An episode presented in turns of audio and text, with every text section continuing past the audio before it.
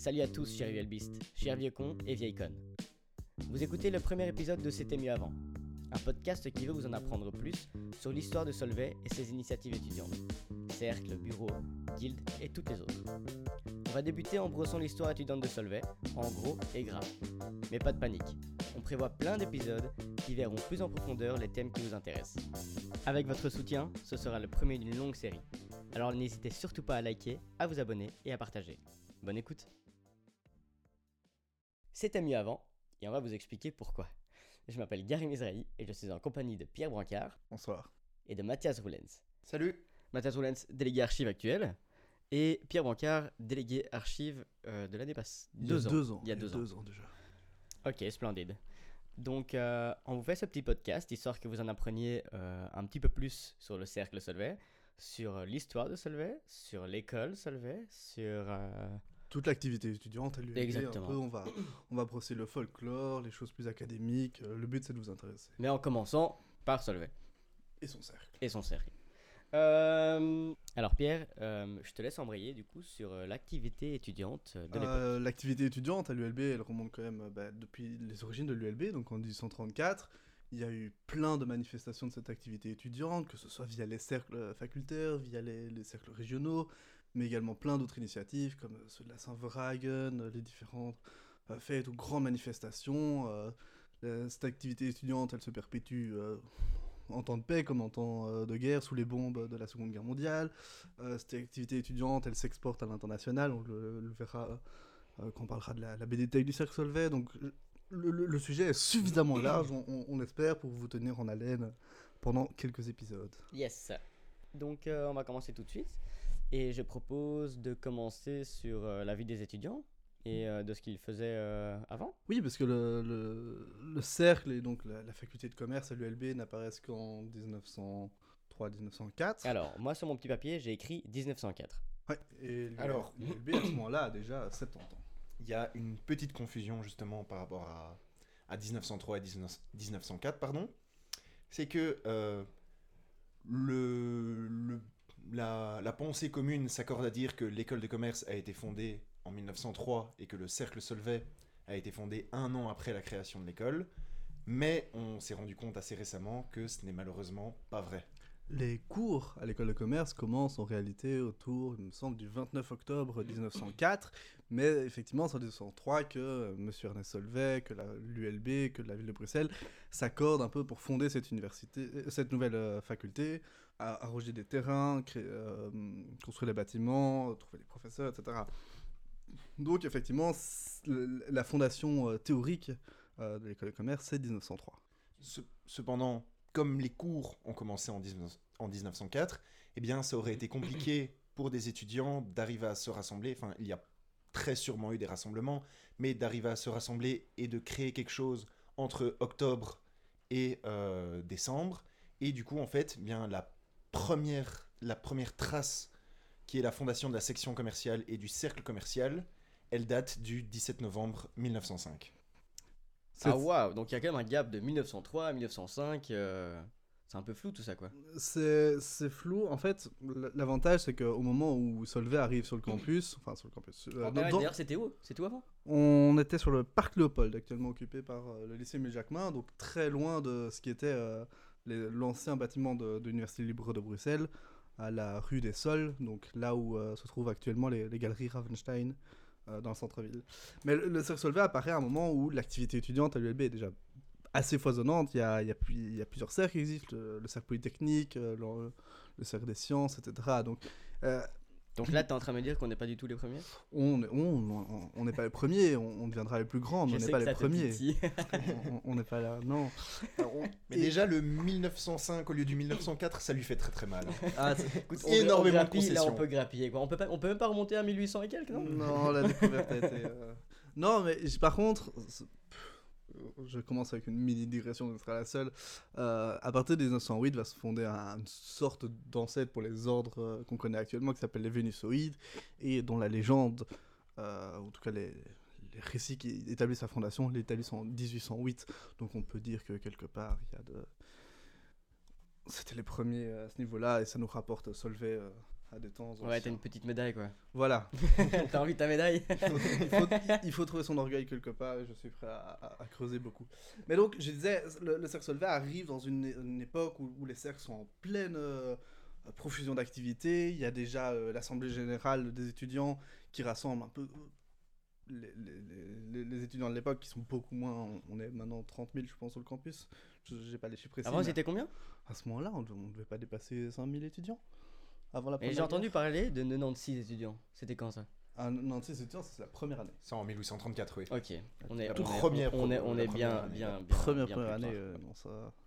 Non, non, di- euh, 1904, c'est les, les premières femmes à l'université notamment, euh, qui, sont, qui sont là depuis pff, même pas 10 ans à ce moment-là. Euh, c'est la fusion du- de l'Assemblée générale des étudiants qui commence à rassembler les sections de Polytech, de sciences, de philosophie, de droit, etc. Euh, donc il y a- il y, a vraiment un- une forte activité étudiante. Et c'est euh, cette forte activité étudiante qui va adouber la création euh, de la section commerciale le 17 novembre euh, 1905 euh, Et du cercle commercial par la même occasion. et du cercle commercial en Donc, parallèle. Deux entités qui sont jumelles, sauf que la section commerciale, elle, avait beaucoup plus un rôle folklorique, donc d'organiser les soirées, d'organiser les rassemblements, etc. Tandis que le cercle commercial, lui, était beaucoup plus concentré sur le côté académique. Je vulgarise énormément parce que moi je m'y connais pas du tout. Mais donc la section commerciale, c'est un peu l'ancêtre du cercle. Voilà, Oui, la, section dans, dans l'idéologie en tout cas qu'on connaît maintenant, qui est plus folklorique, plus, euh, plus, plus à l'esprit guindaille, euh, ce serait davantage la section.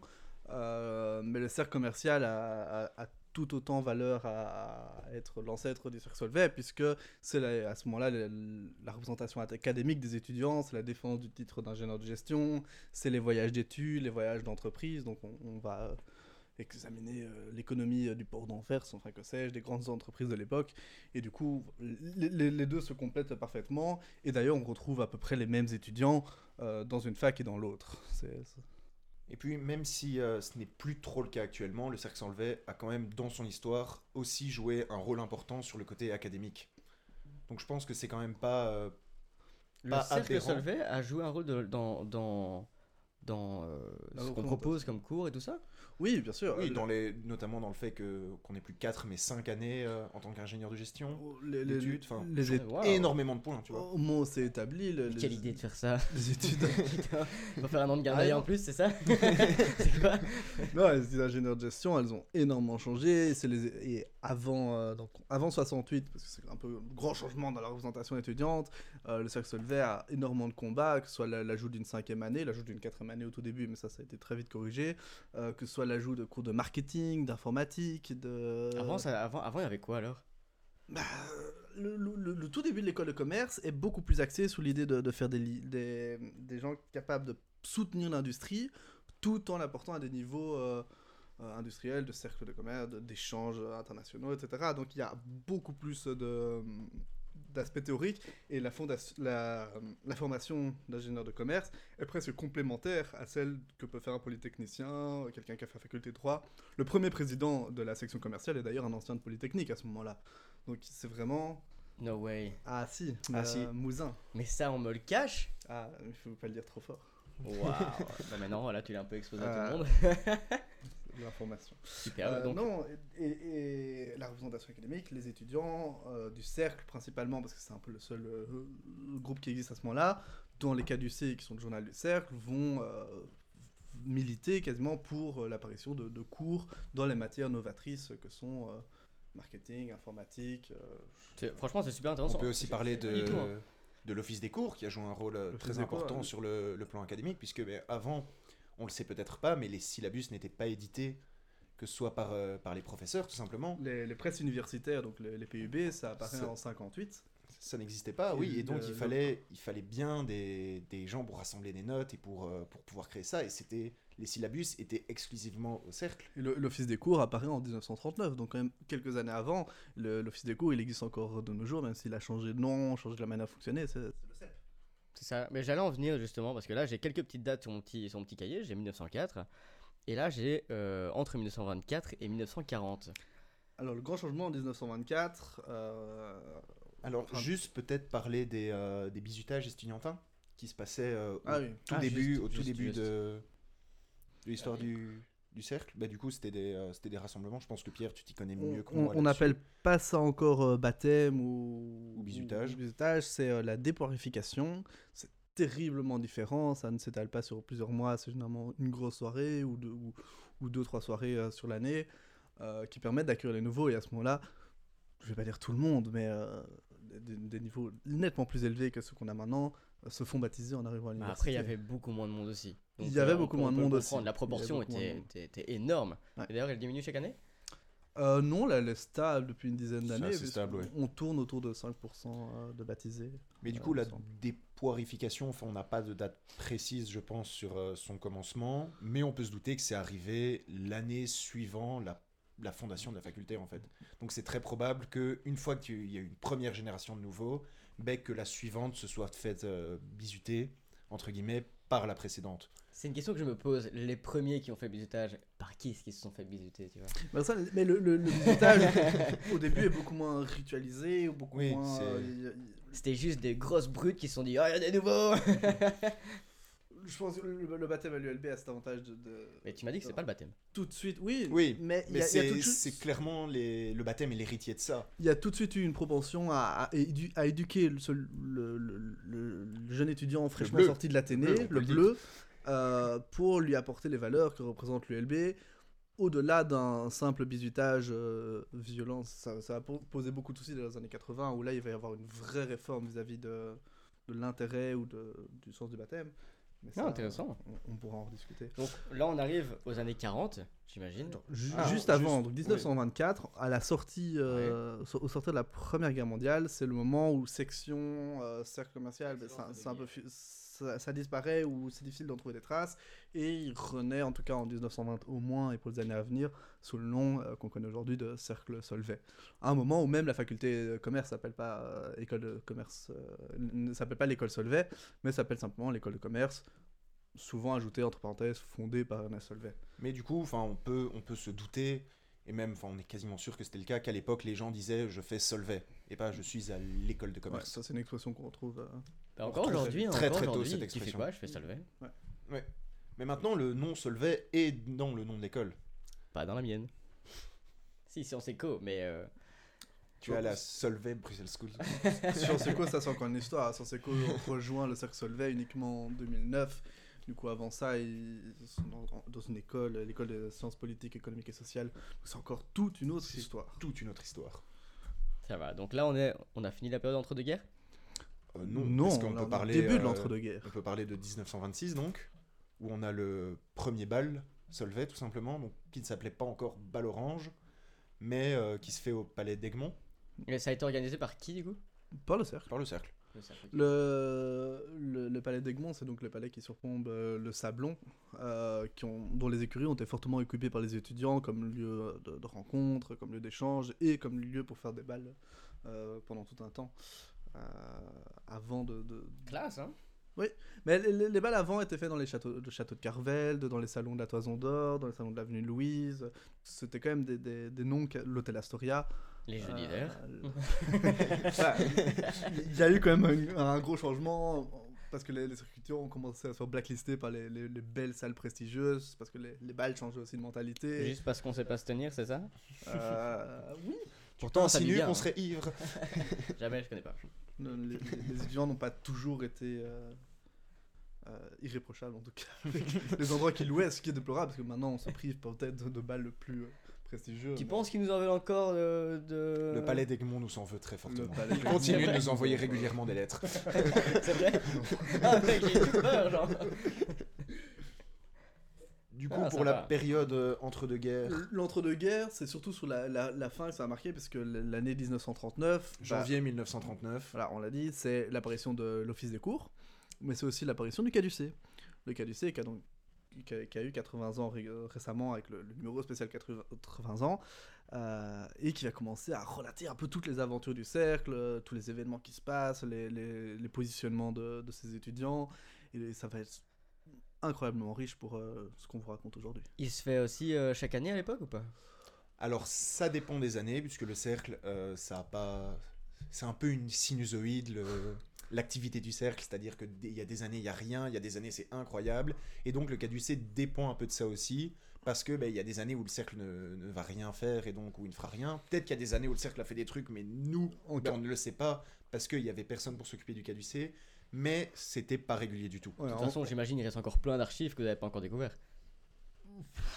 ça, ça commence à faire deux ans qu'on fait fout les archives hein. de l'ULB et qu'on qu'on embête. Pierre, c'est- si encore, à l'heure mais- d'aujourd'hui, t'arrives à trouver des trucs que tu ne connaissais pas avant, Oui, mais je commence il y a grande chance. Je commence à ratisser beaucoup Hein plus large dans mes, dans mes acquisitions. Non, effectivement, en 80 ans, il y a presque 200 numéros qui se retrouvent aux archives, il me semble. Et euh, pendant un moment, ça s'appelait le Caducé qui sort tous les 13 du mois. Euh, pendant un moment, euh, c'était des, des- des presses imprimées par l'écho, donc encore plus, régu- plus régulier. Puis il y a des années sans rien, des, numéros avec- des années avec seulement un numéro à la Saint-Vragen. Donc, Des années avec 15 numéros. Ouais, c'est 15 Ah oui, non, c'est. Oui, il y a des. Et alors, ce qui est marrant aussi dans le caducé, moi, c'est un truc que j'ai noté très vite, c'est que donc les premiers caducés se concentrent essentiellement sur l'activité euh, folklorique, en faisant deux trois blagues, mais très vite, du caducé 5 au caducé, au caducé 10, je dirais, mais je sais pas si tu l'as remarqué aussi, Pierre, ça devient très politique. C'est-à-dire que, ben, on est en 1939, il se passe énormément de choses, et les étudiants vont expliquer ces choses qui se passent, vont donner leur point de vue avec quand même pas mal de recul. Enfin, Du coup, Ouais, il y a des fois, ça m'a bluffé. Et du coup, vraiment, à ce moment-là, le Caducé, c'est un, un journal d'opinion. L'entre-deux-guerres touche à sa fin, le cercle dans une pente croissante euh, incroyable avec des membres euh, hyper actifs, euh, Freddy Skenus, euh, Fernand Van Winterberg, qui De sont les, de, euh, de qui sont les grands auteurs de ce moment-là. Euh, et les tribunes sont des tribunes politiques qui euh, dissertent effectivement sur bah, l'invasion de l'Autriche, la montée du fascisme, la montée du, de- du fascisme également en Belgique avec certains partis. Et du coup, beaucoup de cercles vont, vont avoir, beaucoup de journaux de cercles vont avoir cet aspect très grave et très très mature en fait sur, sur les événements qui l'entourent pour se détacher de l'aspect potage. Et euh, le, cas du C continue à apparaître jusqu'en 40 et bah, la fermeture de l'ULB qui refuse d'ouvrir euh, ses portes euh, sous l'occupant. Un cas du C va même paraître pendant la guerre en 43. C'est un cas du C résistance, non signé, etc. Magnifique aux, aux archives de l'ULB. Très bel ouvrage. Euh, qui euh, fait la nique aux, aux nazis très clairement. euh, Sérieux? Prenant la, pas oui, du tout. Prenant la, la- la liberté des étudiants. Ça m'intéresserait euh, de le lire, tiens. qui- qui- donnant des infos sur les, les situations, la situation actuelle, d'ailleurs, parce que. Ouais. Enfin, on, on peut se douter qu'à l'époque, les Allemands ne laissaient pas passer toutes les informations, et donc, je- moi, je me souviens que dans ce Caducé, on parle notamment ben, des débarquements euh, en, dans- en, euh, en Afrique du Nord, là où il y avait la guerre, euh, en Égypte, etc., et qui disaient, ben, on- ils sont en train de perdre, on va les niquer, tenez bon, les gars. C'est vraiment un mot d'espoir qui apparaît, qui, euh, entre, en- entre deux pages euh, sur l'actualité, va dire et, et pendant ce temps, nous, on a fait un petit euh, TD, ou ce qui y ressemblait, ou un baptême, on a baptisé pendant la guerre, quand même. Euh, Deux baptêmes. pendant toutes les années on, on a fait deux baptêmes à la sortie de la guerre pour rattraper un peu les générations euh, de, de, Non, mais même, de il me semble que pendant la guerre, il y en a eu en 41-42 et en 42-43. Ah oui, oui, un Si ba- mes souvenirs quasiment un baptême par Oui, donc, et au-delà de ça, donc, il y a les activités de résistance du, du cercle en lui-même, il y a les activités de résistance de la faculté, parce qu'il y a les cours clandestins qui sont organisés, l'ULB a fermé ses portes, mais l'ULB va continuer à, à donner des cours et à délivrer des Sous l'ordre de l'ULB ou sous l'ordre de certains étudiants Sous l'impulsion de différents, il y a- Félix Leblanc qui sera recteur de l'université euh, et qui, qui est plus ou moins issu de Solvay, va être un des grands initiateurs de, de- de cette, euh, des cours clandestins, mais que ce soit le cercle polytechnique, le cercle de pharmacie très actif là-dedans aussi, le cercle Solvay, vont donner des cours, euh, vont en tout cas participer avec les professeurs à la création de cours clandestins. En fait, oui, on est dans une université libre et donc ça coulait de sens que, que des choses s'organisent malgré le fait que l'université soit, Mm. soit fermée pour Mm. continuer d'apprendre. Il y en a eu énormément. Et On, encore aurait à côté on de pourrait faire un, un- tout un épisode, euh, tout un épisode là-dessus, hein, clairement. Et encore à côté de ça, euh, certains étudiants s'engagent dans les mouvements de résistance universitaire. Donc on connaît le, le- le groupe G, qui est le groupe un peu emblématique de l'ULB, parce que constitué d'étudiants de l'ULB, dans lequel plusieurs étudiants de l'université, comme René Valencourt, Richard Lipper, euh, vont s'investir activement pour défendre les valeurs de, de l'ULB à ce moment-là. Et en payer le prix. Donc la, la- la résistance universitaire à l'ULB, ça, c'est l'objet de nombreux ouvrages et passionnants et qui méritent un, un respect euh, éternel, je pense, à, la, Ah, mais, à la euh, mémoire de ces hommes. Un prochain podcast là-dessus. Ah, il y aura un numéro spécial là-dessus. Avec plaisir. Un- alors, un fait intéressant, parce qu'on était parti sur le caducé. À l'époque, le caducé donc n'était pas gratuit. Il se vendait. Donc, les premiers caducés sortent à 1 franc. Et à partir du caducé 8, donc euh, dans les années 40, ils se vendent à 2 francs. Donc, je sais pas trop c'est quoi Ah, le rapport. Pas grand-chose. ça doit pas valoir grand chose. Ça doit pas valoir grand Mais chose. ça, ça permet de remplir les caisses du Cercle Solvay. Donc on l'a dit sur la, la- la fin de, de l'entre-deux-guerres, il est en pleine croissance en, euh, économique, euh, nombre de membres, taille du comité aussi, parce qu'on a, on a les comités qui, qui commencent à grandir, à prendre de On l'importance. était combien de délégués à l'époque? Euh, On commence à ce moment-là avec une dix-quinzaine. Entre Euh, deux guerres ouais. Non, hein. il y avait euh, président, euh, vice-président, porte-drapeau, trésorier, vice-port- secrétaire, secrétaire adjoint, et porte-drapeau. office Non des cours, caducé. Ah Non, ouais. non, à la, fin de l'entre-deux-guerres, on a un, délégué porte-drapeau Un bleu. Ah, tou- toujours un bleu. C'était marqué dans les. Traditionnellement, le président est un étudiant en dernière année. Et traditionnellement, le porte-drapeau, bah, c'est un bleu.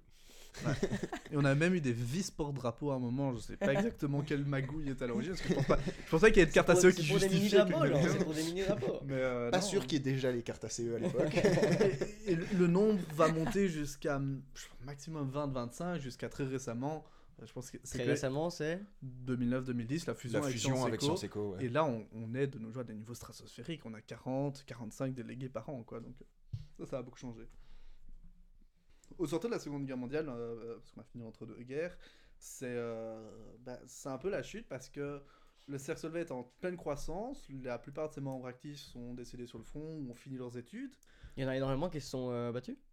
Euh, oui, Oui, oui, quand quand même. même. Euh, on les connaît pas tous. Est-ce qu'on a les noms de ces gens-là? Non. On a le nom de ceux qui sont morts, Ouais. malheureusement.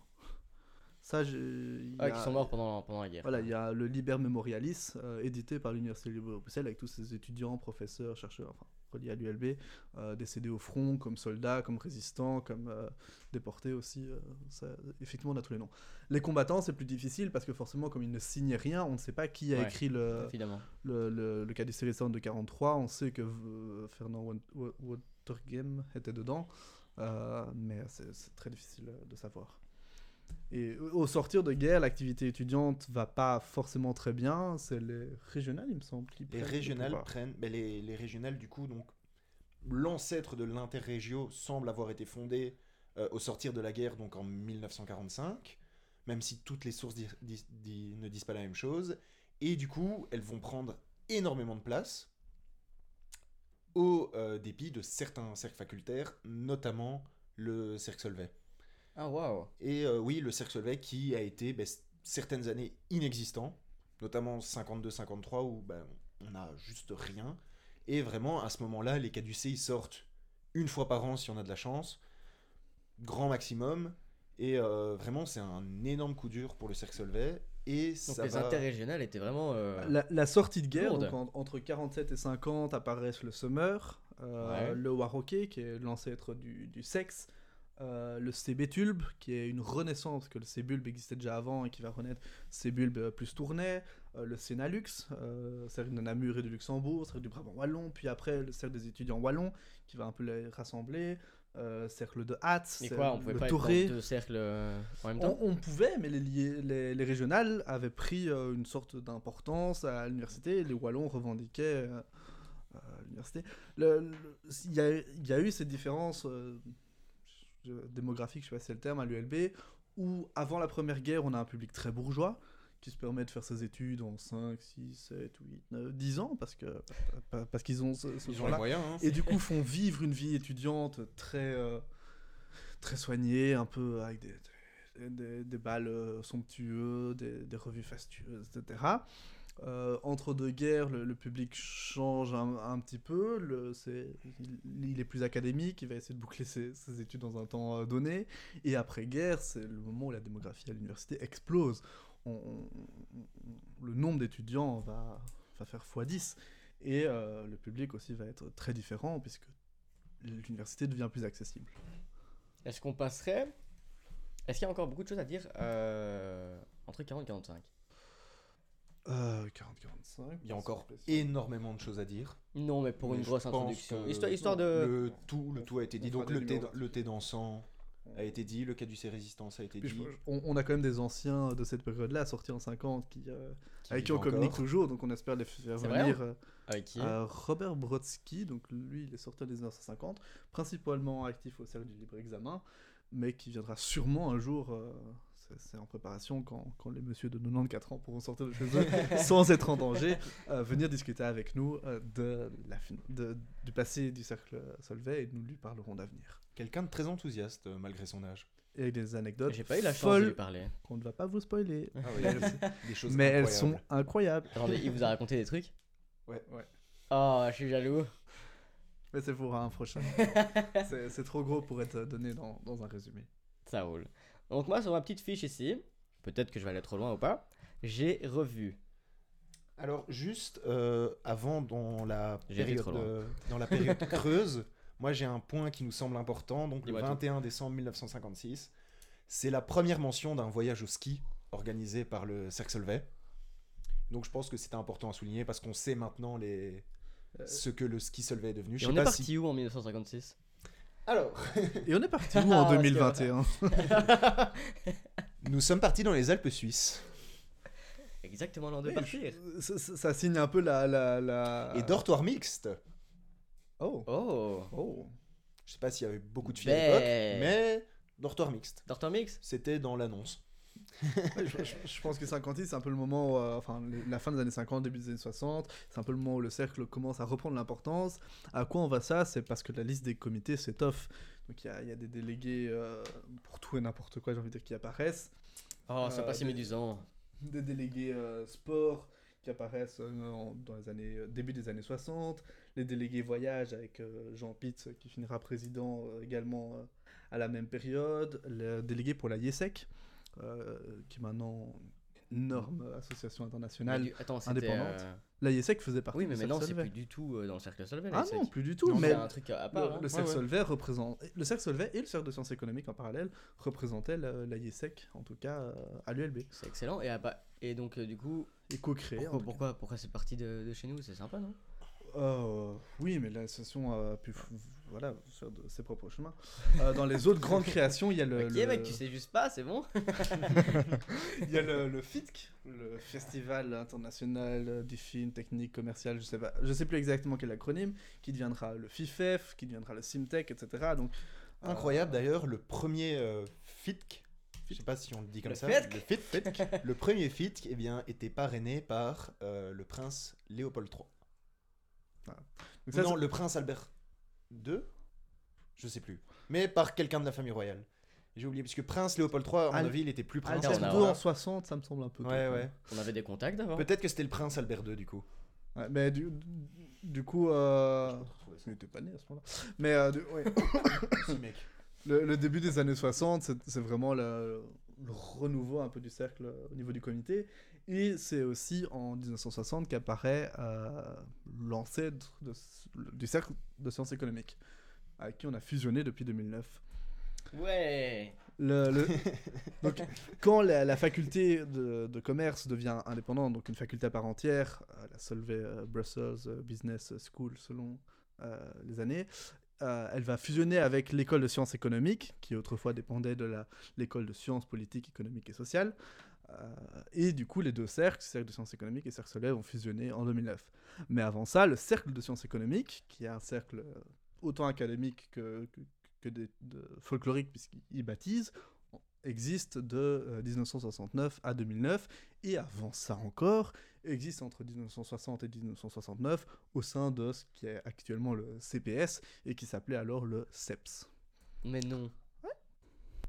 Oui, ça fait, ça fait beaucoup d'histoires à, à retrouver. Ouais Est-ce que même eux, ils sont au courant de ça? Euh, je ne sais pas, faudrait On ne demander à pas trop. D'ailleurs, euh, fait intéressant, on reçoit encore des factures du cercle de sciences économiques. Oui, ça nous arrive régulièrement. Le- Qui ose nous envoyer ça? La Sabane, Non ne pas les citer. Si. Oui, non, ça, ça- ça arrive, et du coup, euh, On sait pas qui doit les payer, c'est nous, c'est le CPS, si on les envoie chier. on fait Ouais, le- On ouais. peut donner au cercle de droit aussi.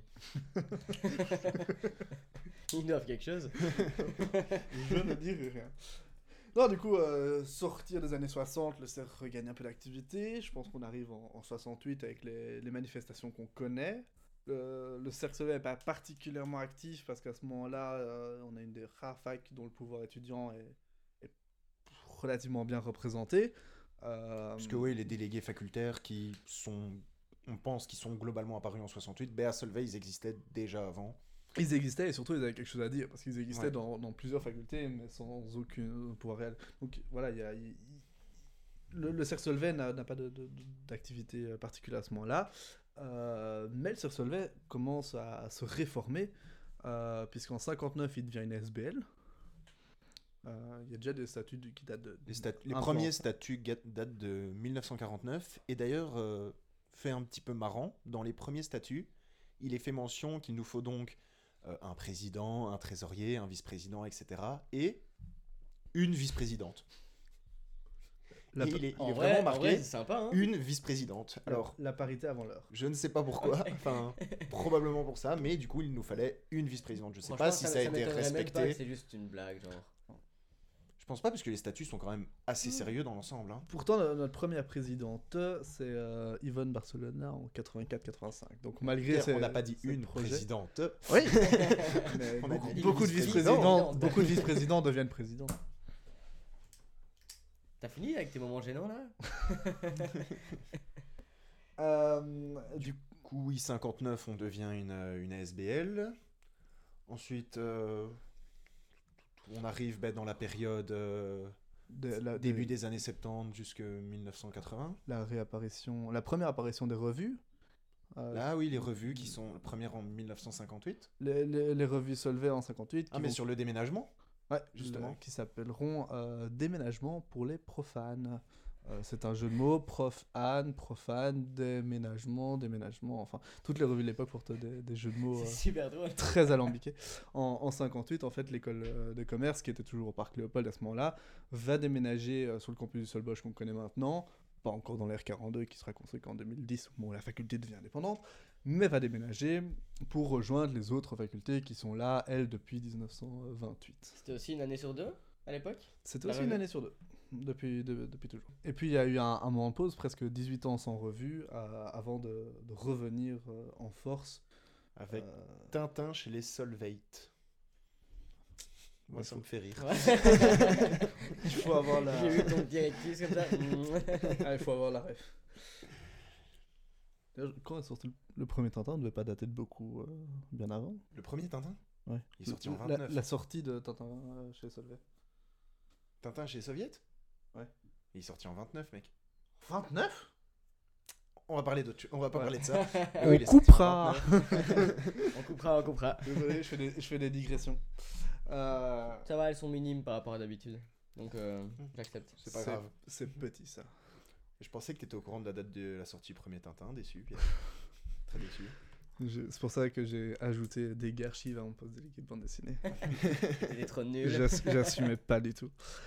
Le, le cercle Solvay dans les années 80, c'est le- de nouveau une grosse période faste euh, avec euh, les caduc- nos caducées sont là euh, imprimés par les presses de l'écho, les, les balles ont, ont des comptes rendus assez méticuleux dans, dans les caducées, donc on, on- on en- on en fera l'historique dans un autre podcast. C'est le moment des 80 chasseurs, donc euh, 80 chasseurs c'est une danse où les étudiants prennent chacun une chaise. À la fin de la danse, il n'y a plus de chaise. Si vous connaissez la Grande Vadrouille, Ouais, la Grande Vadrouille, à un moment, les Allemands Ils euh, sautent sur une chaise. j'adore. Ben, c'est plus ou moins ça qu'on faisait avec les chaises. Et c'est Voilà. notamment pour ça qu'on s'est fait détester de certains endroits. Oui, c'est bizarre que le palais d'Egmont ne veuille plus de nous, du coup. Petite anecdote. On a essayé de faire ça avec les bancs lors d'une guinguette.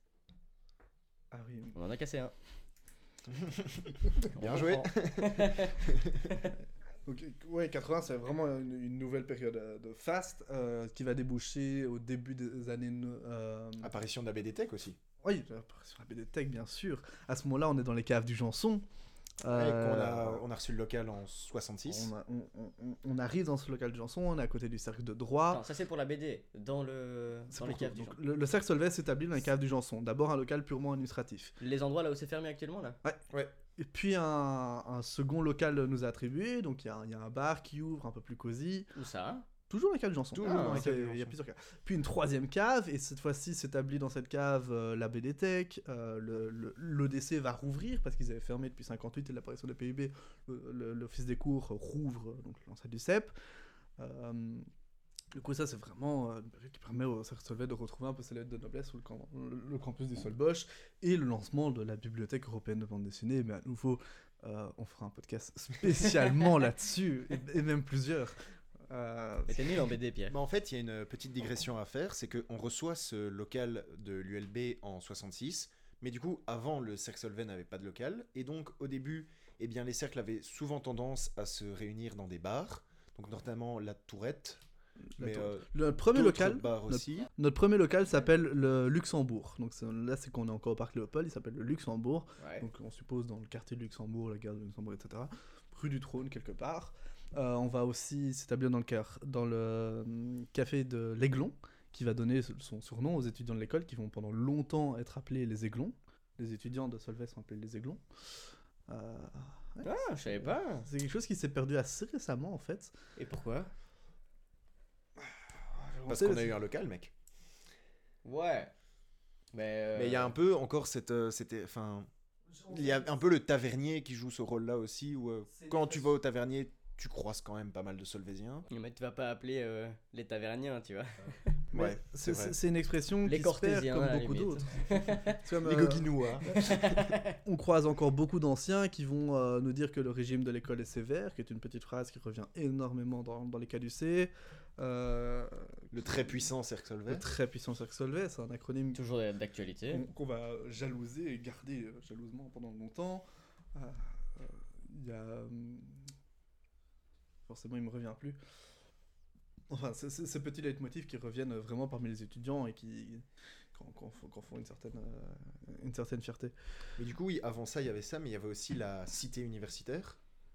La cité universitaire, ouais, qui rassemble les étudiants. euh, Donc les restaurants. c'était un endroit les L'ancêtre du foyer. L- Là où se tient le foyer actuellement, avant ce bâtiment euh, était la cité universitaire, c'est-à-dire euh, le lieu de rassemblement un peu comme. Mais un habitants, enfin des, des étudiants habitaient toujours là-haut, quoi. Euh, moins. Il y avait la cité universitaire des garçons, cité universitaire des filles. C'était juste un endroit pour te faire? En gros. Pour vivre aussi, enfin, il y avait génial. restaurant, il y avait des cafés qui étaient là, enfin, c'était vraiment un endroit pour Est-ce vivre. que le CAF-CAF était déjà là? Non. Le caf était là à la création de La l'ULB. création, hein Et ça, c'est encore une Ok, autre histoire. ok, Ça, Avant le sol Bosch. L'histoire de la, la maison des étudiants, la première maison des étudiants, ça c'est les, les années 1920. Donc ça c'est euh, c'est c'est quand même une, de longues péripéties pour en arriver à ce qu'on connaît maintenant, le PH, euh, qui- le, le Penthouse, Où nous sommes d'ailleurs, Où nous pour sommes. enregistrer ce podcast. Tu l'as dit qui, euh, qui, euh, qui nous était attribué à la constru- construction du nouveau bâtiment en 2010. Et du coup, je disais, fin des années 80, c'est Yes, le- revenons un petit donc, peu, euh. On, on est dans l'hyperactivité, euh, la boulimie d'activité de, de- de nos membres. Apparaît euh, notamment euh, l'ACE, parce que les, les cercles facultaires recommencent à trouver une certaine énergie euh, et à supplanter les autres. C'est dans un même parallèle qu'apparaît le BEA, qui rassemble les bureaux universitaires, donc les, les choses se structurent un peu. Début des années 80, dé- début des années 90, c'est la, la guilde mandarine qui fait son apparition. Euh, c'est aussi le bureau étudiant Solvay qu'on connaît maintenant, qui à ce moment-là euh, apparaît pour des raisons euh, de représentation des étudiants plus formelles vis-à-vis de la fac, mais soutenu par le, le cercle, puisque les présidents du bureau étudiant à ce moment-là sont des délégués, le délégué RELEX, relations extérieures, relations externes, auprès du cercle. Le bureau étudiant a beaucoup changé depuis. Ouais, hein. Avec, euh, C'était mieux avant, Tu veux hein. nous en parler un peu avec, avec la- la- l'ajout des clubs, euh, des, des pôles, etc. Mais euh, dé- début des années 90, c'est un peu le, le retour en en disgrâce des cercles, puisque le, le côté euh, guindaille, le côté vulgaire est, est moins bien vu par les autorités de l'ULB.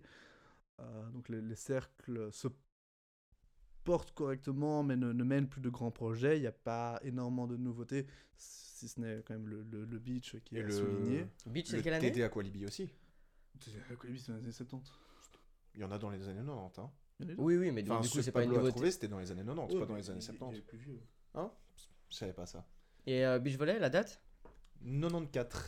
Il nous On, semble. f- on avait le 25e beach volley euh, en 2020 si euh, En le 2000. coronavirus nous En a 2020 Ah. Mais attends, le 25e beach volley ou les 25 ans du beach volley? Parce qu'il y a longtemps où il s'est arrêté.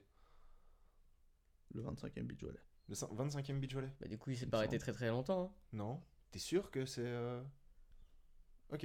il me Bah semble. alors, euh, Euh, dans, dans- dans les gros changements des dernières années, il y a aussi le, le côté très social du cercle.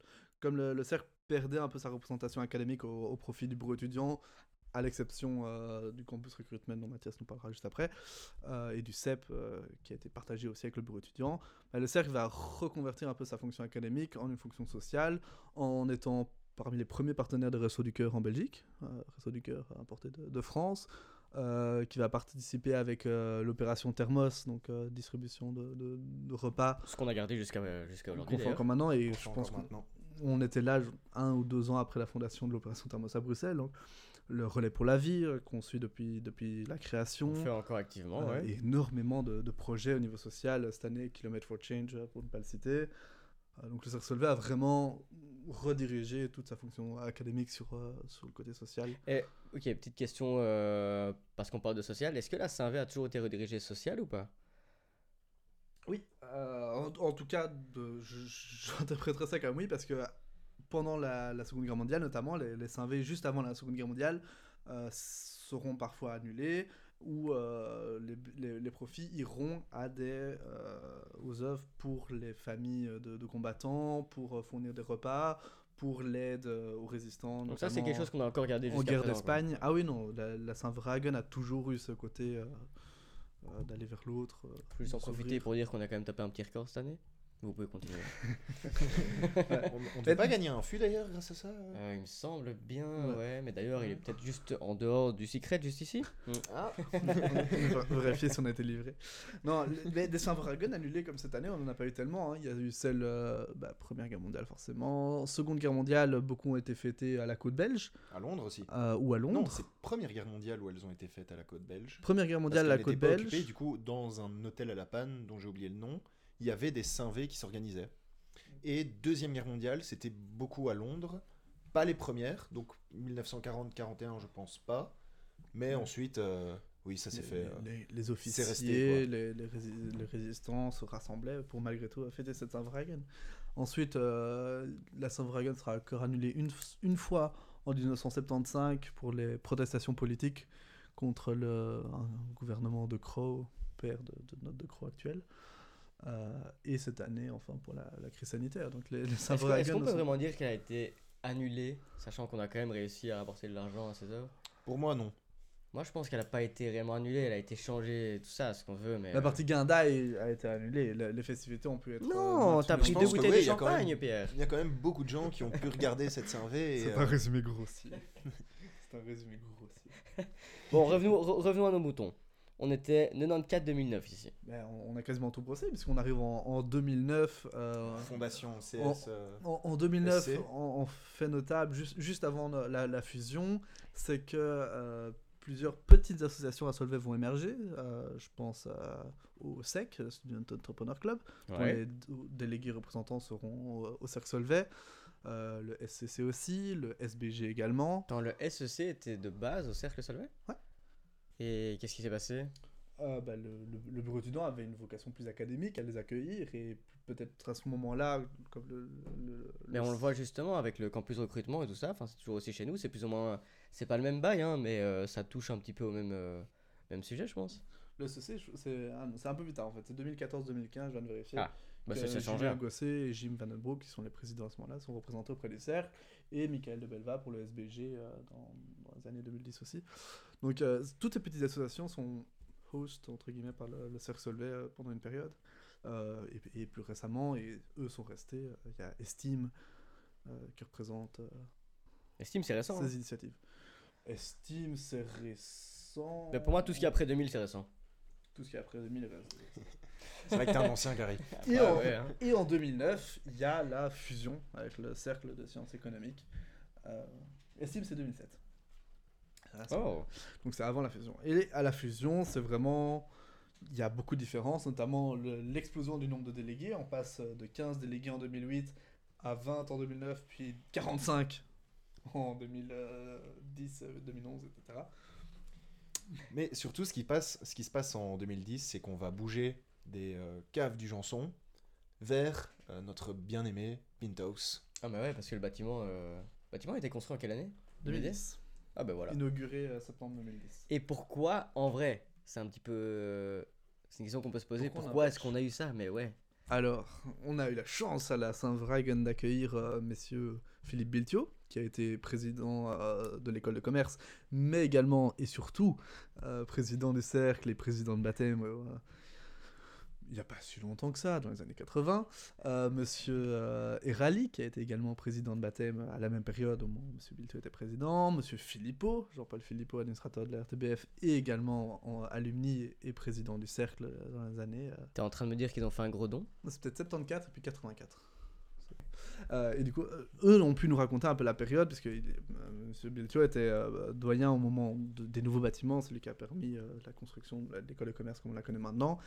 Euh, ces locaux-là étaient destinés à, à- à un but plus administratif, euh, des locaux de secrétariat, etc.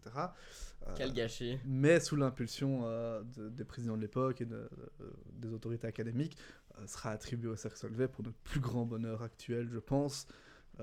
Sinon, on n'aurait pas de locaux pour tourner aujourd'hui, notamment. Et du coup, c'est le Penthouse qu'on connaît maintenant. On est en train d'un peu rechercher sur les origines du Penthouse, l'inauguration, euh, les, les- les autres noms qui ont été possibles. On, on fera un épisode Est-ce que c'est la première fois qu'il aurait été renouvelé? Enfin, renouvelé euh, Le sol? le sol, Le ouais. sol, oui, aurait je pense le que sol Oui, je pense que, c'est la première fois. Les plus gros aménagements depuis Pierre, longtemps. t'es en hein. train de me dire que tu rentres dans l'histoire? Alors, c'est pas moi qui fais les aménagements, c'est euh, no- nos, nos trésoriers, Damien euh, Stricharski et Pierre Bogart, qui, il faut le reconnaître, on, on attendait ces travaux depuis 3-4 ans, donc il faut reconnaître qu'ils ont, eux, par contre, marqué euh, l'histoire du sol. cercle à leur manière. C'est Et vrai. le sol. Ouais. Donc, euh, félicitations à eux. Et je pense qu'on a un peu tout brossé, hein, puisqu'on on arrive au, au cercle Solvay qu'on connaît actuellement, et que... les- Bah, du coup, ça n'a pas vraiment changé depuis 2010, c'est ça que t'es en train de me dire? 45 Le- délégués, on est, on est plus ou moins à 45. Hein. Alors, Qu'est-ce qui a changé entre 2010 Mais moi, j'aimerais bien, j'aimerais bien que Mathias nous raconte un petit peu ce que c'est que le CR et comment c'est arrivé là. ah si- oui, c'est si tu- un si des gros changements aussi depuis... euh, Mais moi, je suis pas au courant de ça. Ah, bah Pierre. Alors, on a un premier, euh, une sorte d'ancêtre du CR qui apparaît qui s'appelle euh, Carrière et Débouchés. Euh, donc, si vous connaissez le campus Carrière et débouchés. si vous, C'est un truc canadien là, tu vas, tu vas travailler euh, là-bas si, si vous connaissez le principe du campus recruitment maintenant, Carrière et Débouchés, ça, ça semble assez logique. Et eux apparaissent, euh, on a déjà des traces dans les années 70. Euh, mais le, le- le vrai ancêtre, ça apparaît en, en 98 sous l'impulsion notamment de Gilly Francotte, qui sera la déléguée auprès du cercle. Euh, qui va exister pendant 10 ans avant de devenir le, le campus recruitment qu'on connaît maintenant, d'abord avec 1, puis 2, puis 3, et puis maintenant Six. 8, non, 8, deux trésoriers aussi. Ah oui, il y a deux trésoriers. 8 délégués euh, campus recruitment qui euh, font euh, la fierté et le financement de notre association. Euh, donc ça, ouais, effectivement, ça c'est peut-être le plus gros changement de, de ces dernières années. Bah, c'est pas rien, ça finance énormément quoi. Bien sûr. Donc, du coup, ça nous permet peut-être, euh, bah, justement. C'est en quelle année que tu m'as dit que ça a été créé? Euh, L'ancêtre. Le dernier ancêtre Le, le dernier ancêtre, 98, 99. ouais. Ah, donc Et on a le- quand même réussi à faire un beach sans ça. Le campus recruitment, le campus recruitment apparaît en, en 2008, euh, euh, 2009 pardon. Et on a aussi réussi à faire des balles sans ça. Ouais, Comme quoi, c'est peut-être pas nécessaire de faire des balles à moins 10 000. Ou moins, 40, ou moins 44 000. On On a eu un moins 44. Ah oui, on a eu un bal à moins 44 On va pas citer les délégués, mais c'est quelle année? 000. Euh, ça devait Pas dans les 2010, années non? 2004. Non, après ça. Moins 44 Après 000, ça, mais j'aurais tellement kiffé être là, moi. On est juste avant, euh, on est juste avant Marielle, donc ça doit être en 14, 15, Ah ouais? 16, dans ces, dans ces eaux-là. Mais c'est- il n'y avait pas eu un problème comme quoi il avait trop neigé et du coup les navettes Ah oui, pas non, pu je- partir. Enfin, il y a eu vraiment rien ne s'est passé correctement. On précise, tout n'est absolument pas la faute des délégués de l'époque, surtout pas. Euh, Il y a- il y, a énormément de concours de circonstances, mais oui, non, c'était le. Ah, moi, Ça a j'associe été un gros sujet. j'associe ça juste à une teuf énorme. C'est tout. on a écrit des mémoires sur le sujet. hein. Il y a un mémoire qui est sorti, euh, le- l'impact de, de la pensée des présidents du Solvay sur euh, l'organisation de leur activité. C'est qui vrai trace notamment l'échec, entre guillemets, de, de ce bal à, à moins 44 000, Excellent. qui reste dans la légende. Bah, du coup, je pense qu'on a, qu'on a pas mal balayé là. Qu'est-ce que vous en pensez? On, On a fait le tour on a globalement. fait le tour, on a fait le tour On et a fait le on, tour. on a surtout préparé euh, ce qui va arriver après, puisque ça fondé en 1905, on approche de nos 120 ans. On n'a pas particulièrement fêté nos 100 ans euh, selon les, les présidents de cette époque-là, donc On a fêté nos 55 ans en 2014.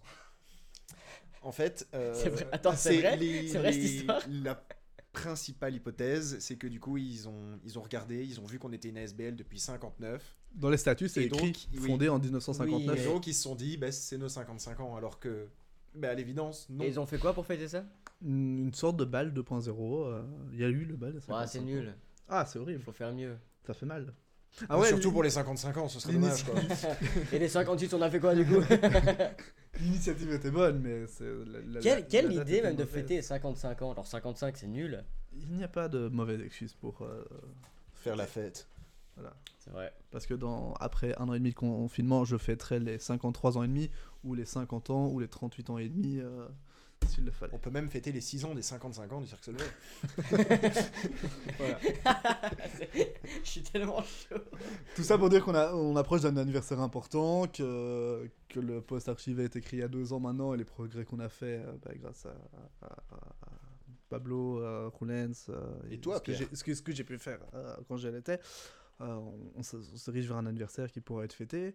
Et l'intérêt aussi de cette radio, c'est euh, de vous partager cette histoire, euh, d'espérer susciter un, peu d'intérêt en espérant pas avoir été trop rasant, et surtout de, de rameuter euh, nos, vieux, nos vieux cons, nos, nos alumni, pour susciter leur intérêt, le fait fonctionner le bouche à oreille, et, soyons nombreux quand il faudra fêter tout ça. J'adore ta petite phrase de fin.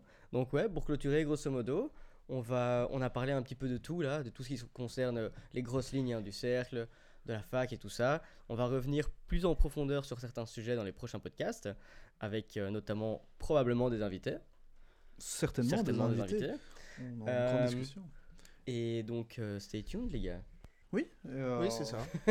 oui, stay On tuned. attend la suite. On on on n'a pas encore beaucoup répété les, les, les- les fins de, de podcast, surtout l'introduction qu'on a fait jusqu'à Ouais, maintenant. Est-ce euh, qu'on va devoir refaire une fois tout le podcast pour faire la Juste fin pour pouvoir faire la fin, non?